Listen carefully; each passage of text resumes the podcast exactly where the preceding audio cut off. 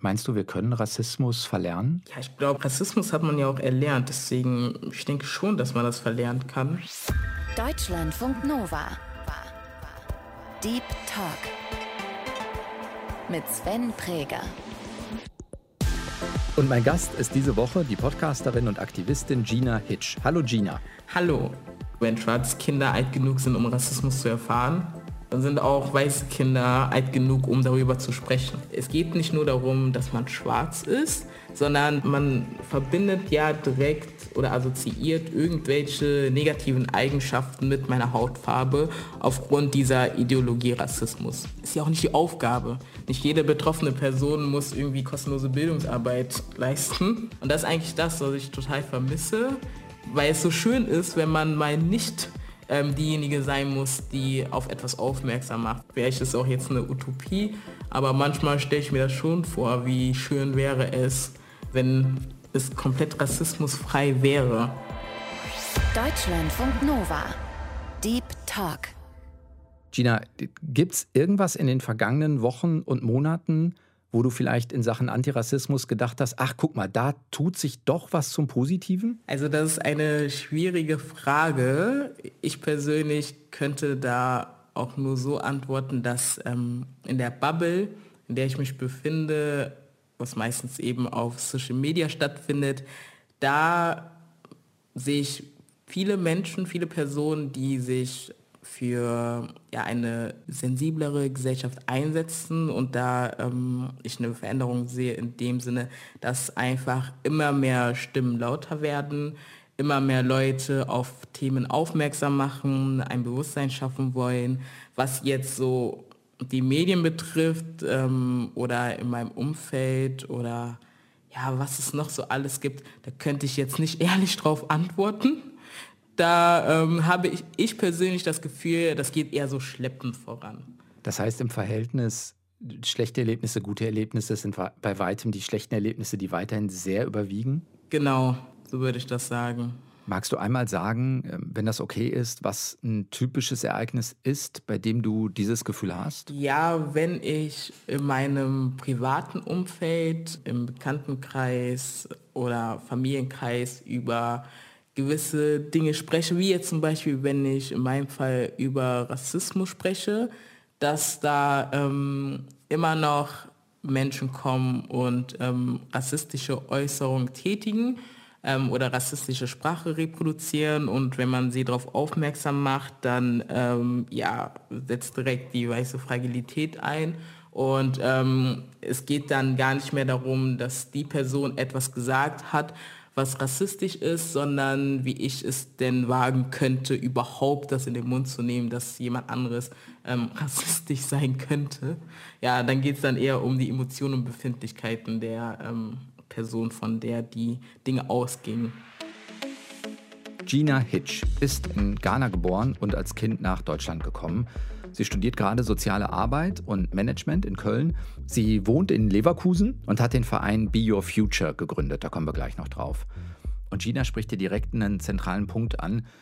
Ich will gar nicht rassistische Denkmuster reproduzieren und trotzdem würde ich gerne einmal anschaulich machen, worum es hier geht. Vielleicht ist euch das ja auch schon mal passiert, dass ihr eines der folgenden Dinge gesagt, gedacht oder getan habt. Also schwarze Menschen zum Beispiel exotisieren, Stichwort, die tanzen ja alle so toll, oder schwarze Menschen in die Haare greifen, oder der Klassiker ist die Frage, wo man denn wirklich herkomme.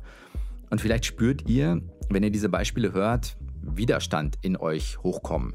Das ist doch nicht rassistisch oder ich bin doch kein Rassist. Außerdem war das ja vielleicht positiv gemeint und so schlimm ist das ja auch gar nicht. Das meint weiße Fragilität oder weiße Zerbrechlichkeit. Und was daraus folgt, ist, dass in einem Gespräch eigentlich verdreht wird, worum es eigentlich geht. Es geht nämlich auf einmal nicht mehr um die eigene Äußerung oder Handlung, sondern auf einmal dreht sich um meine Befindlichkeiten, wenn mich jemand darauf hinweist. Und meine Reaktion, also dieses so schlimm war das ja gar nicht oder hab dich doch nicht so oder so, spricht möglicherweise meinem Gegenüber sogar noch die eigenen Erfahrungen ab. Und damit sind wir mittendrin in einem komplexen Thema. Zum Glück haben wir ja noch ein bisschen Zeit, das mit Gina in Ruhe zu besprechen. Bist du so, dass du es tatsächlich, ja wahrscheinlich nicht jedes Mal, aber doch auch häufiger ansprichst? Also dich da auch ja, verpflichtet fühlen, ist schon eine falsche Formulierung eigentlich, aber sagst, hey, ich spreche es jetzt an, wenn es kein anderer anspricht, obwohl das ja eigentlich auch nicht deine Rolle sein muss. Ja, das stimmt. Also ich glaube, ich habe mir da irgendwie so einen eigenen Anspruch gesetzt, dass ich ähm, solche Sachen anspreche, immer, beziehungsweise ich mich bemühen möchte, es anzusprechen, weil ich mir denke, ja, wenn wir nur darüber reden, wenn es gerade so passt oder wenn, es muss ja nicht mal um antischwarzen Rassismus gehen, sondern ich weiß nicht, antimuslimischen Rassismus und jetzt gerade ist keine betroffene Person im Raum und ich das einfach so durchgehen lasse, trage ich einfach so dazu bei, dass die Menschen denken, dass das, was sie machen, korrekt ist. Und dem ist nicht so. Und ich persönlich, für mich ist so mein dieses Aufklären oder das, was ich möchte, sensibilisieren,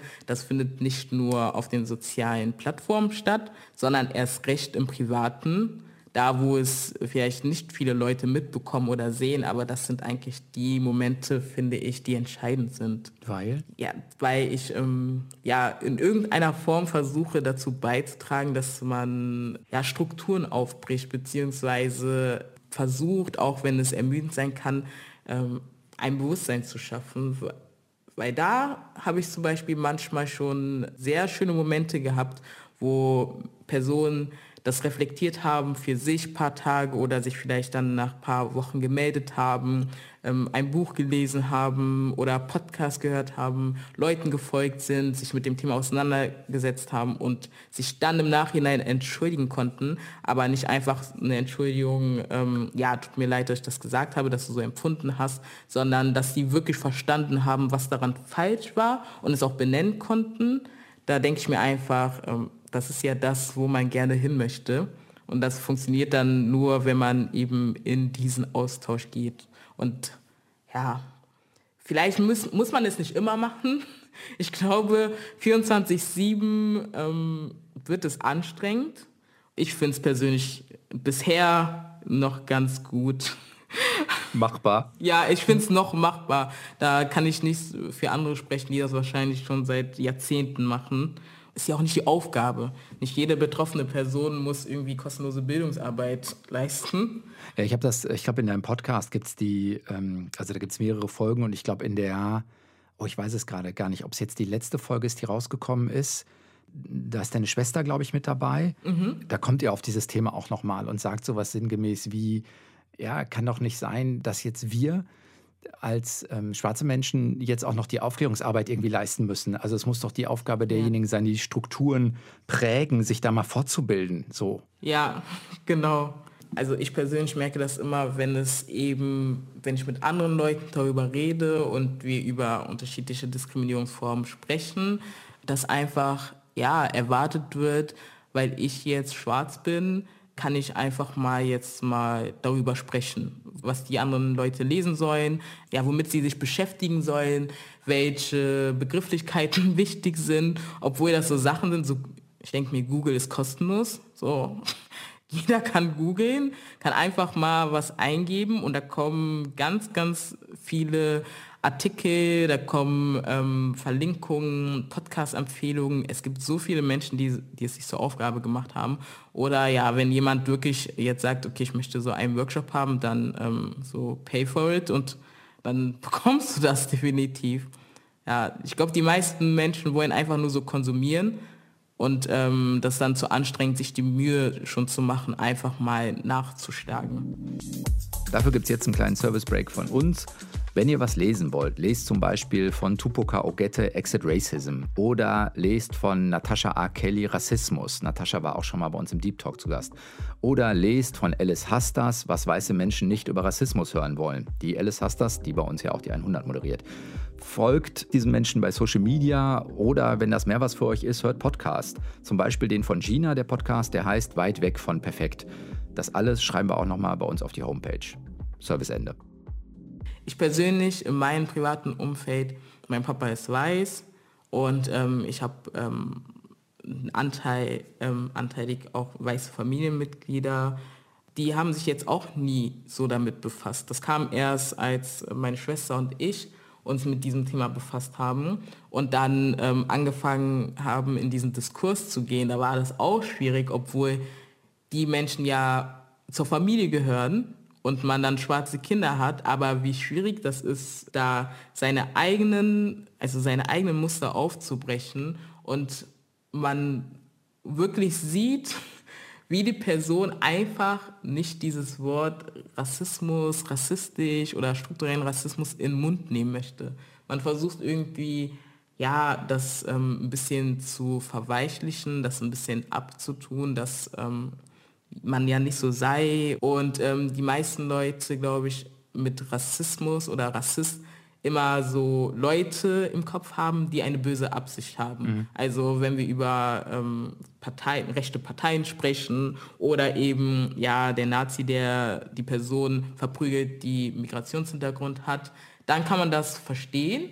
Dann ist es für die Leute auch okay, das ist ein Rassist oder das ist rassistisch. Aber wenn es dann um, weiß, weiß ich, die Nachbarin geht, die man seit zehn Jahren kennt oder eine äh, beste Freundin, einen besten Freund, dann ähm, kann man das einfach nicht mit sich selbst so in Verbindung bringen. Hast du das Gefühl, dass dieser äh, nicht intentionale Rassismus eigentlich der ist, der noch am aller, allerwenigsten reflektiert ist, weil es ja auch darum geht, sich seiner eigenen Einstellungen und Ziele bewusst zu werden?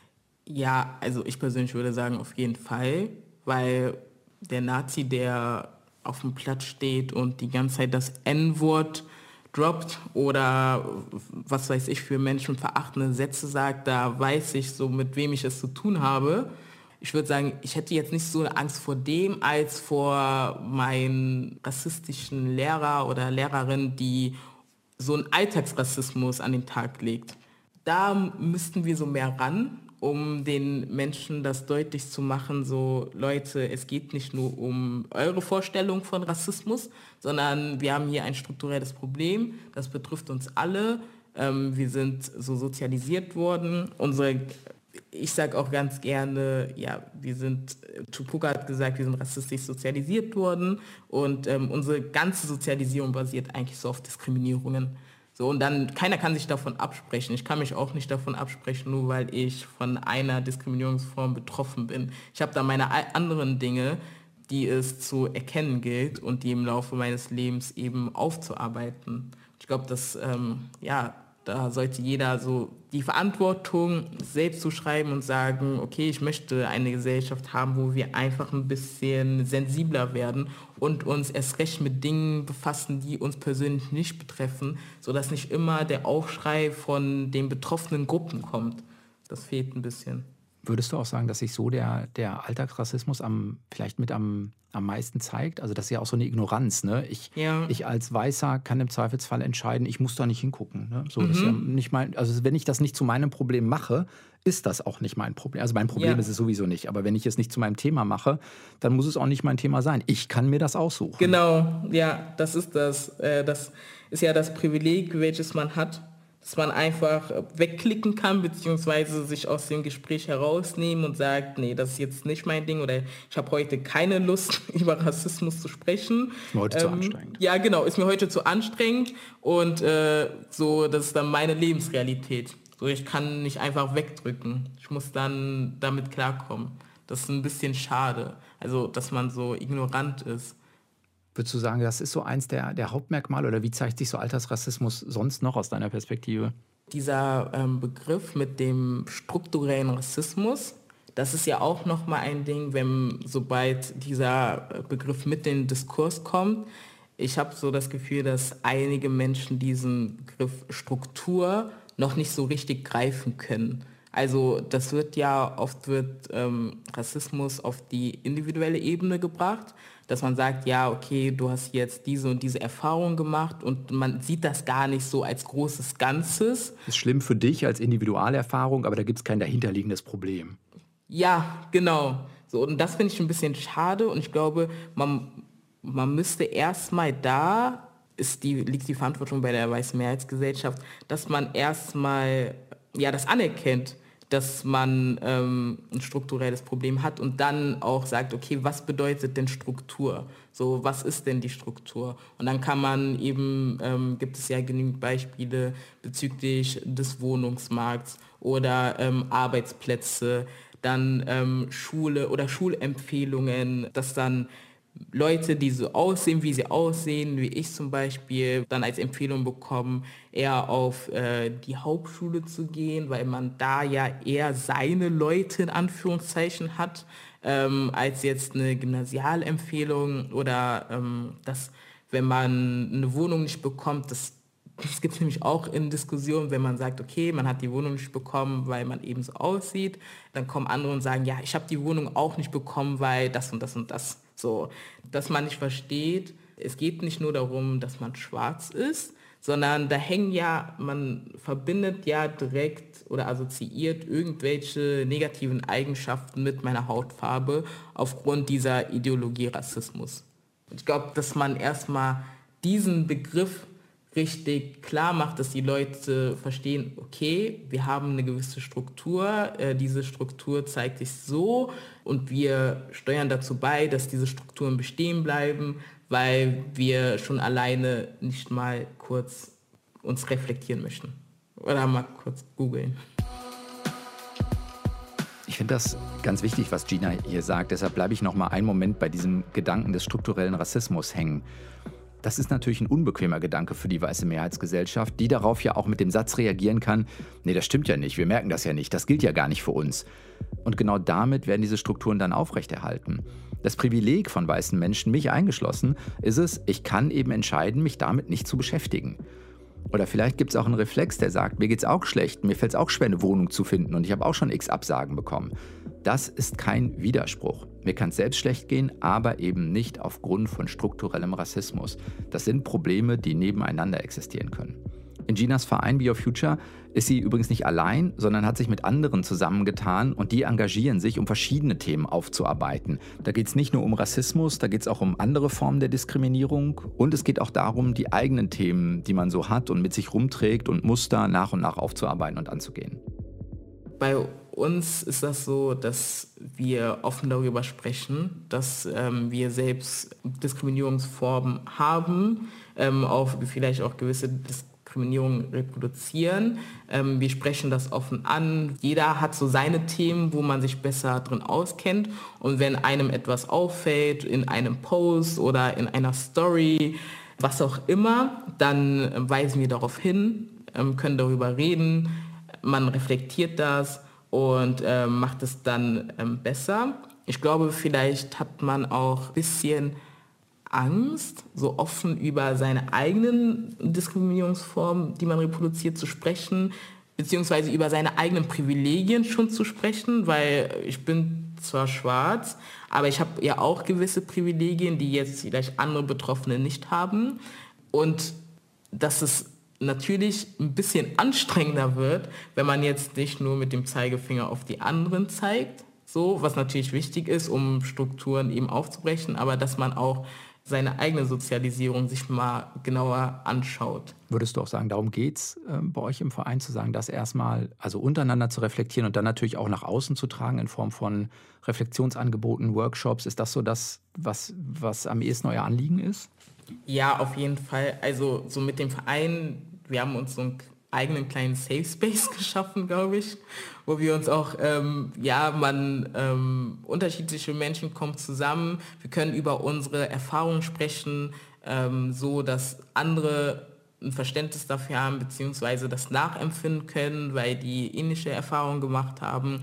Ähm, wir haben eine Person, die selbst weiß ist, und jetzt nicht so davon betroffen, aber sie setzt sich im Privaten komplett damit auseinander, sie bildet sich weiter, sie liest viel, sie hat Podcasts, ähm, folgt Leuten, die sich das zur Aufgabe gemacht haben, aufzuklären und kann dementsprechend auch viel besser mit uns in diesen Diskurs gehen. Und ähm, ja, ist viel, viel sensibler für Dinge und oft, wenn wir in Gesprächen sind mit anderen, wo wir Projekte vielleicht auf die Beine stellen wollen, da merkt sie direkt und spricht das auch an, wenn dann die ähm, gegenüberstehende Person, die weiße Person etwas macht, was nicht richtig ist. Wir müssen gar nicht in diesen Kampf in Anführungszeichen ziehen, ähm, beziehungsweise uns irgendwie so rechtfertigen, weil sie das schon für uns macht. Und das ist eigentlich das, was ich total vermisse, weil es so schön ist, wenn man mal nicht ähm, diejenige sein muss, die auf etwas aufmerksam macht, sondern dass man eben ähm, weiße Menschen hat, die diesen Job für einen erledigen.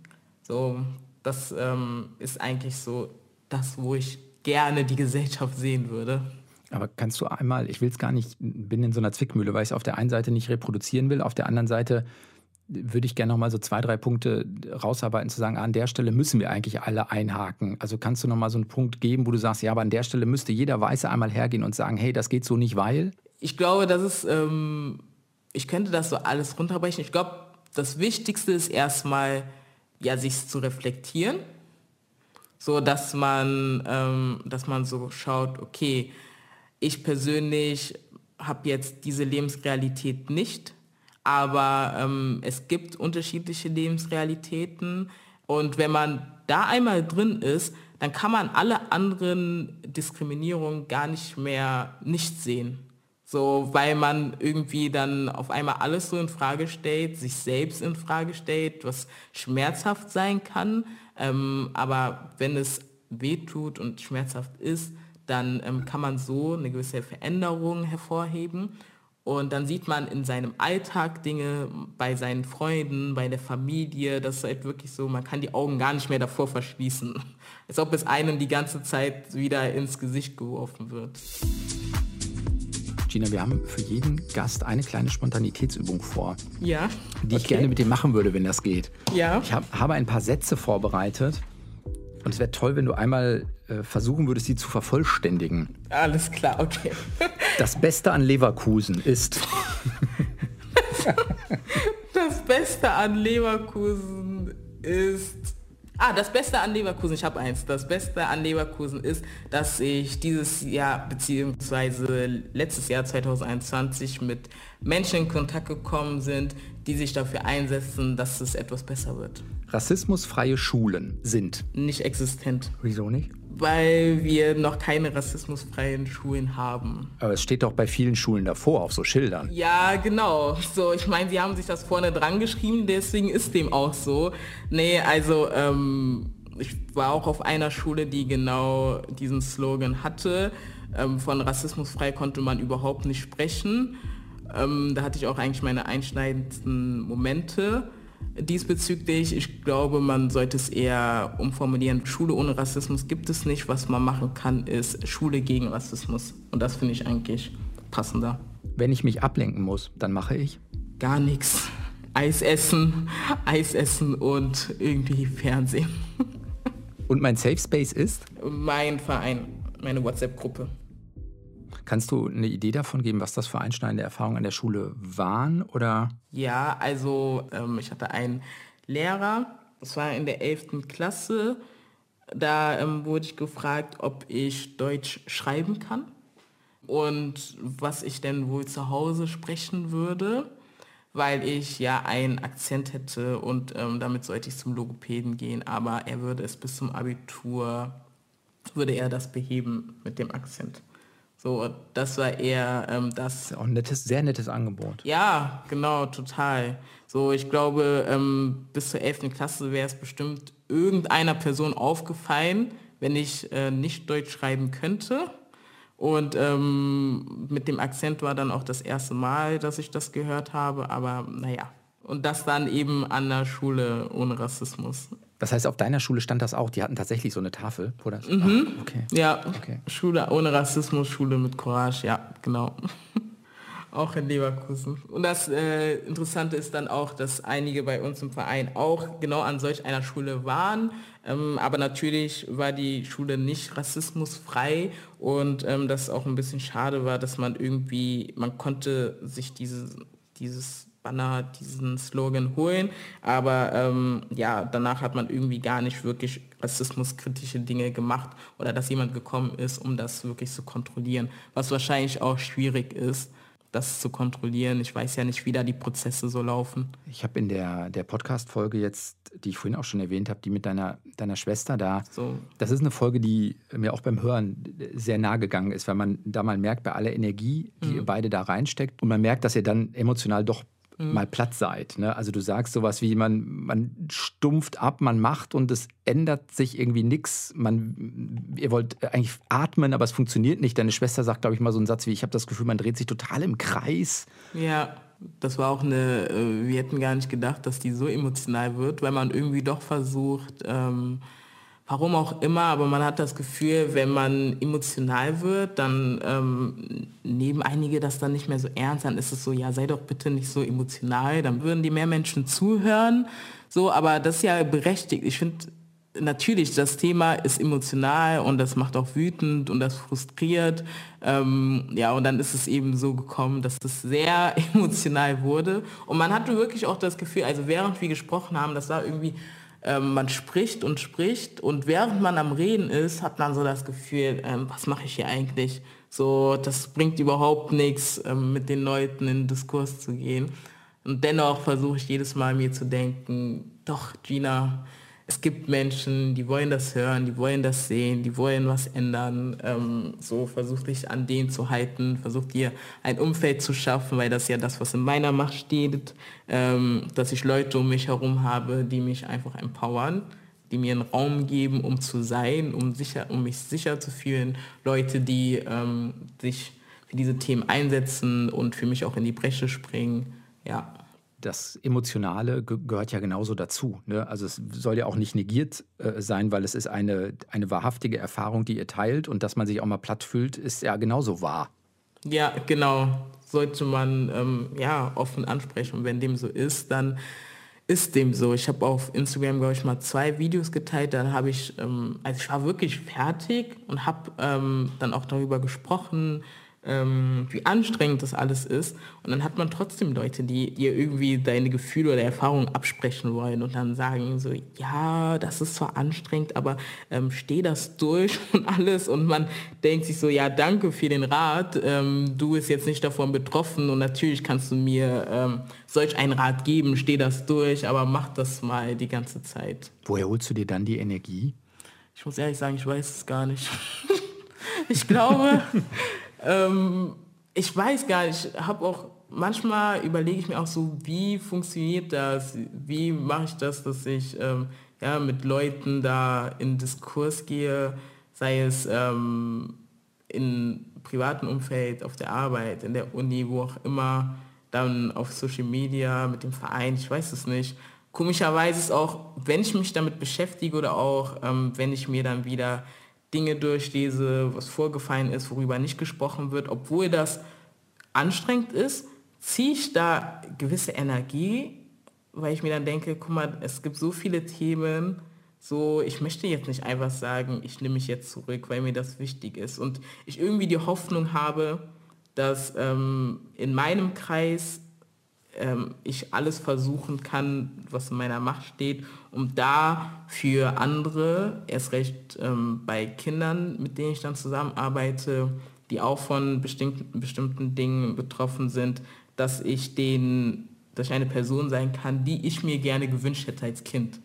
Dass da jemand ist und ähm, sich so ja, dafür einsetzt, dass man nicht einfach alles sagen kann, weil man vermeintlich glaubt, dass es richtig ist. Meinst du, wir können Rassismus verlernen? Ja, ich glaube, Rassismus hat man ja auch erlernt. Deswegen, ich denke schon, dass man das verlernen kann. Also ich hoffe, dass, vielleicht ist auch jetzt eine Utopie, aber manchmal stelle ich mir das schon vor, wie schön wäre es, ähm, wenn es komplett rassismusfrei wäre. Also er hat eine Zeit gebraucht, um das zu erlernen so, man wird ja auch nicht als Rassist geboren. Da gibt es ja immer ähm, ganz viele Sätze zu. Was ich erst recht sehe, wenn ich mit Kindern arbeite, jüngeren Kindern arbeite, dass die ähm, viele Dinge auch verstehen können, ähm, viele Fragen haben und man ähm, super mit denen sich unterhalten kann. Dann Kinder einfach dann so sagen, ja letztendlich ist doch auch die Hautfarbe egal, Hauptsache man ist nicht gemein zueinander. so. Das ist einfach so, so toll, da sage ich auch immer zu denen, oh, das wäre so schön, wenn alle Erwachsenen auch so denken würden. Was sind denn aus deiner Perspektive die wichtigsten Schritte? Also beim Paar haben wir jetzt schon gesprochen, das erste ist äh, wahrscheinlich so, ja, Selbstreflexion wahrscheinlich. Ne? Ich muss einmal merken, was ich sage, was ich tue, wie ich denke. Ja, auf jeden Fall. Und ähm, was ich auch wichtig finde, ist, dass wir auch mit Kindern darüber reden, weil oft wird ja dann gesagt, man kann mit Kindern nicht über solche Themen reden, die sind viel zu schwer, aber ähm, ich merke ja, wie leicht das geht. So, man muss ja nicht auf der Ebene reden, wie ich jetzt vielleicht mit Erwachsenen reden würde, ähm, obwohl manchmal rede ich dann auch mit den Erwachsenen, als ob ich mit Kindern sprechen würde, weil ich dann glaube, das kommt besser an. So, man muss ja irgendwie kleiner anfangen, ähm, dass wir eben mit Kindern reden und dass auch weiße Personen mit ihren Kindern sprechen. Ja, weil ich mir so denke, wenn gesagt wird, die neue Generation, die wird es richten, die neue Generation wird es richten. Ich habe das erste Mal richtig gecheckt, dass ich eine andere Hautfarbe habe, weil ein Kind mich darauf aufmerksam gemacht hat, bezieh beziehungsweise gesagt hat, mein Vater kann nicht mein Vater sein, weil der weiß ist. Und ich dann erst nach Hause gegangen bin und gefragt habe, so, hä, weil so die Hautfarbe habe ich nie gesehen.